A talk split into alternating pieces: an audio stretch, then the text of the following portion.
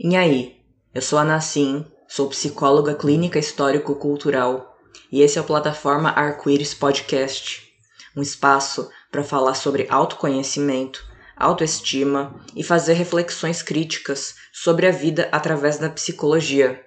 Vem comigo!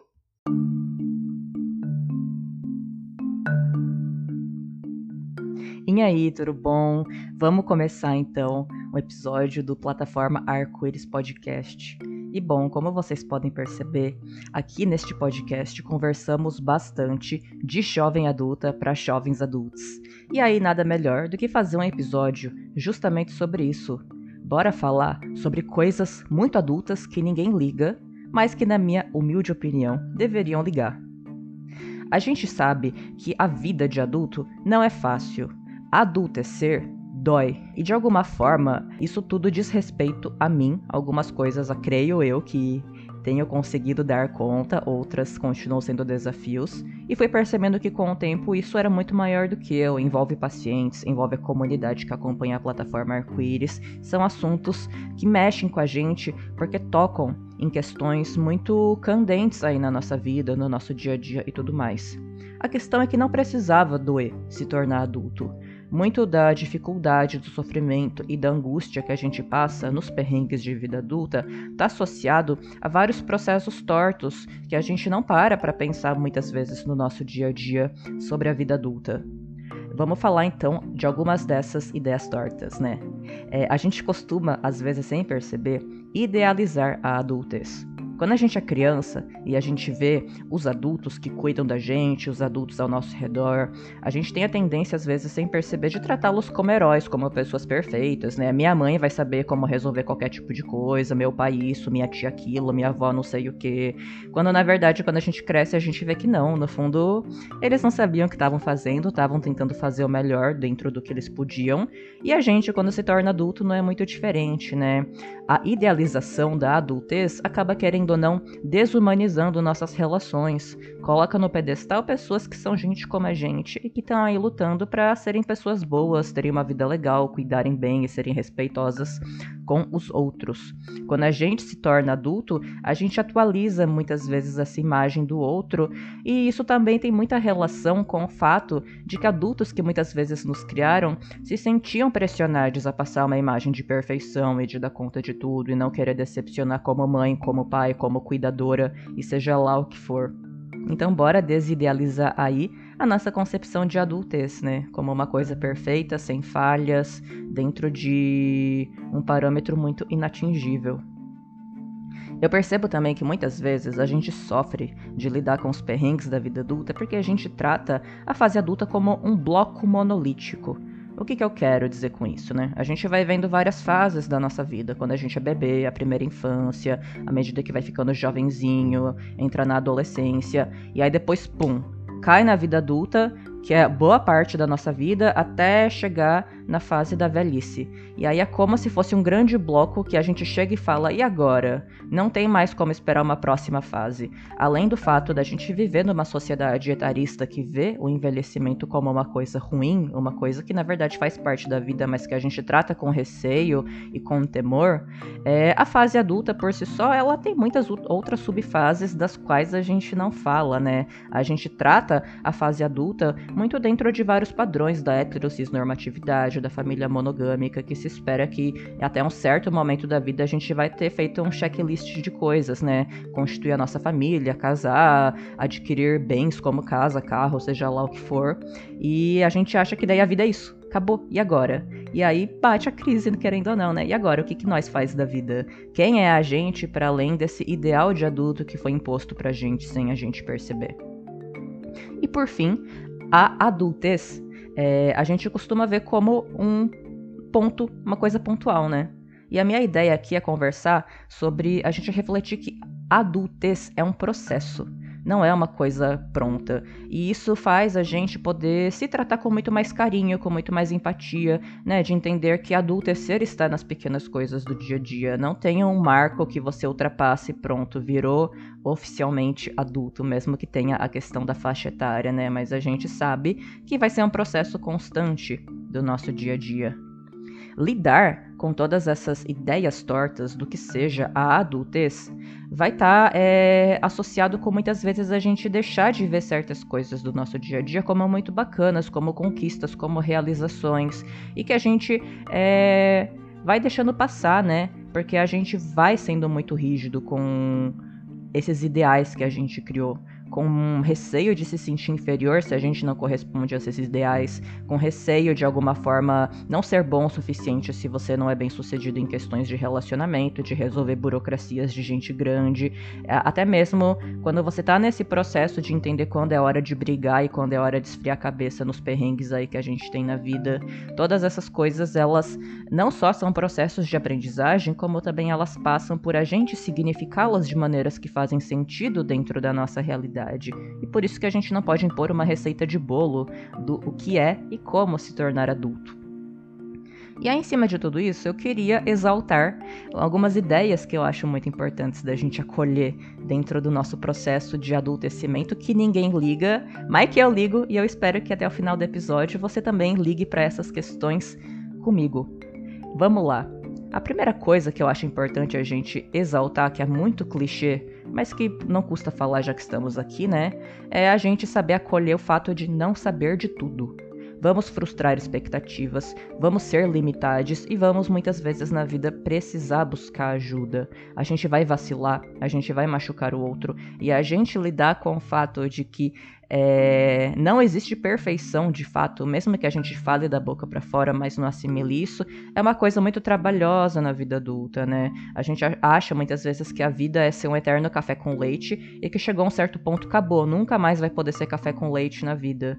E acho que mais do que tratar o que é café puro e o que é café com leite, a gente tem, tem, tem que entender que tem processos da vida, independente da nossa faixa etária, em que a gente vai poder e precisar se tratar com seriedade e outras vezes com mais flexibilidade. É, a gente pode ver a nossa relação em diferentes atividades em certas faixas de desenvolvimento. Em algumas a gente vai ter mais facilidade e desenvoltura e outros não. Isso não diz respeito à qualidade do nosso, da nossa maturidade, à qualidade da nossa adultez. Muito pelo contrário, reconhecer que a gente não vai saber de tudo e não vai dar conta de tudo é um traço de uma maturidade, né? De um, digamos, uma adultez psicológica. Um segundo ponto que eu acho que é muito importante e que é controverso, mas que eu acho que é bacana colocar na mesa, é que é importante para um jovem adulto conhecer o seu lado infantil e sombrio. Daí vem aquele famoso meme, né? O que, que eu tô fazendo aqui? Eu tenho só seis anos. Quem nunca se sentiu assim na vida, né? E acho que a gente ser um adulto maduro, a gente ser um adulto responsável na nossa vida, não é sobre a gente ser sempre imbatível, a gente sempre fazer tudo da melhor forma e nunca nunca tremer a base, digamos assim. Todos nós vamos ter um lado imaturo, todos nós vamos ter dentro da gente um lado infantil e sombrio. A questão não é a gente engolir e tentar esconder isso do mundo, mas inclusive a gente reconhecer para a gente lidar com as situações é, que a gente sabe que esse lado vai estar tá mais propenso a, a tomar controle da situação de forma mais cautelosa, né? Quando eu sei que certas situações despertam esse lado de mim mais sombrio e esse lado mais imaturo e infantil, o manejo que eu posso ter nessas situações, ele vai ser diferenciado.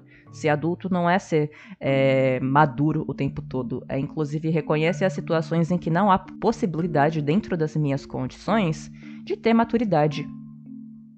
Um terceiro ponto que eu acho bacana de colocar sobre a adultez real é o lidar com a contradição da vida.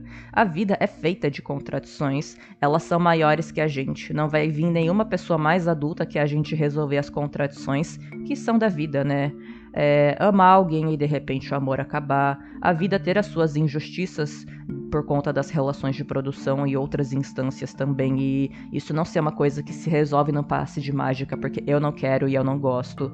A gente ter amigos que a gente jura que vão ser é, amigos nossos pela vida inteira, em um certo momento a gente seguir caminhos diferentes. Enfim, contradições estão aí e elas servem para serem elaboradas. Elaborar elas é parte do processo de adultez. Não é ignorar ou querer tratá-las como um mal menor que não nos atinge. Pelo contrário, nós somos contradição também.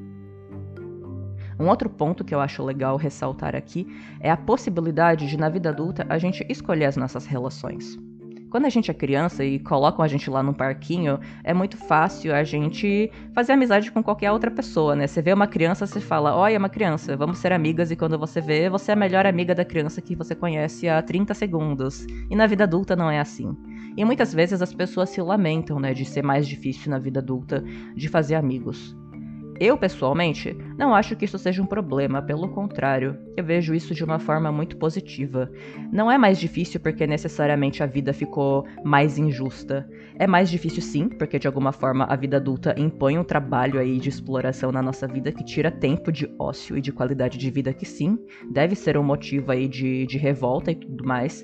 Mas ao mesmo tempo, é, um lado dessa dificuldade é, de escolher as relações na vida adulta e de fazer amigos está muito associado com o fato da gente já ter um acúmulo de critérios, de entender o que a gente gosta e o que a gente não gosta, quais são os nossos valores, quem faz sentido ter do nosso lado e quem a gente quer bem longe da gente. Ser adulto envolve a gente bancar as relações que a gente escolhe ter na nossa vida e as relações que a gente não quer ter. Por isso que é mais difícil, porque envolvem mais critérios, envolvem mais fatores dos vínculos que a gente está consciente e que na infância a gente não elabora, né? A gente não pergunta pro amiguinho se ele tem os mesmos valores que a gente, se tem o mesmo posicionamento político ou não, se isso for uma coisa relevante para a pessoa para fazer amizade, se a gente divide mesmas coisas de vida, mesmas angústias. É um outro tipo de relação de uma outra ordem. As relações se complexificam à medida que a gente complexifica como indivíduo, né? À medida que a gente cresce cresce. Então, escolher as relações eu entendo que é uma conquista da adultez, que torna mais desafiador formar vínculos, mas que tem o potencial de maior qualidade desses vínculos de alguma forma. Uma outra coisa que eu acho que é muito da hora de se pensar está relacionado com isso de escolhas, né? Escolher as relações, não só relações com pessoas, mas também com coisas e, e tudo mais. É a gente ter a habilidade de se entender como parte do mundo, mas não perder de vista a nossa individualidade. É, a gente vai ver muitas dores do mundo escritas dentro da nossa própria história, parte da nossa própria vida, mas as dores do mundo não se reduzem a gente, elas nos envolvem, mas elas são muito maiores que nós. Mas para eu pensar no todo, eu não, não digo necessariamente só do mundo, mas digo de uma comunidade, de uma família, de um grupo de amigos, de colegas que você faça parte, é, há que se ter essa dialeticidade do pensamento, né? De entender que o grupo me envolve, não é sobre mim, mas isso não significa que precisa anular a minha individualidade. A gente está falando aí do campo relacional de ser elaborado na realidade objetiva. É, existem relações para além de mim, elas me envolvem e qual que é o meu lugar nelas sem perder de vista sua totalidade a pensar a totalidade da realidade na dialética da existência envolve aí um, um, grande desenvolvimento psíquico, um grande desenvolvimento cerebral, que mais uma vez é uma conquista do nosso desenvolvimento psíquico e uma potencialidade na adultez para ter maior qualidade aí da, das nossas relações e das nossas vivências. A gente pode ver que muitos sofrimentos da vida adulta, é, eles é, são para além da nossa esfera individual, envolvendo o individual, mas não sendo só sobre isso. Mas quando a gente vai ter que lidar com essas questões que são maiores do que a gente e a gente está desenvolvendo a nossa adultez, a gente vai vendo possibilidade de entender como bancar os nossos BOs e como bancar os BOs da vida que nos atravessam dentro de um jeito que seja próprio, né? Dentro de uma maneira que faça sentido dentro da nossa vivência, dentro da nossa história, e que é algo que na psicologia histórico-cultural a gente vai chamar de estrutura motivacional da personalidade, que aliás é, uma, é um tema que vai ter, né? Um, do, um dos módulos do meu curso sobre isso, né? Quando a gente fala da estrutura motivacional da personalidade, a gente entende que a, o nosso desenvolvimento como sujeito, ele é, é guiado, né? Dentro da, da, nossa dinâmica nas nossas atividades, né? O que, que nos orienta para as nossas atividades no mundo e a, o grau, né, e a qualidade de consciência dos motivos e fins dessas atividades que a gente empreende na nossa vida. E eu entendo que muito desse grau de consciência da atividade nas nossas relações vai sendo perpassado por esses fatores que, se a gente perde de vista, a gente acaba tendo uma relação muito alienada com as nossas relações no nosso tempo histórico. Elas dão mais humanidade e elas dão mais acolhimento para o próximo e para a gente mesmo é, ao longo do nosso processo de adultecer dia após dia.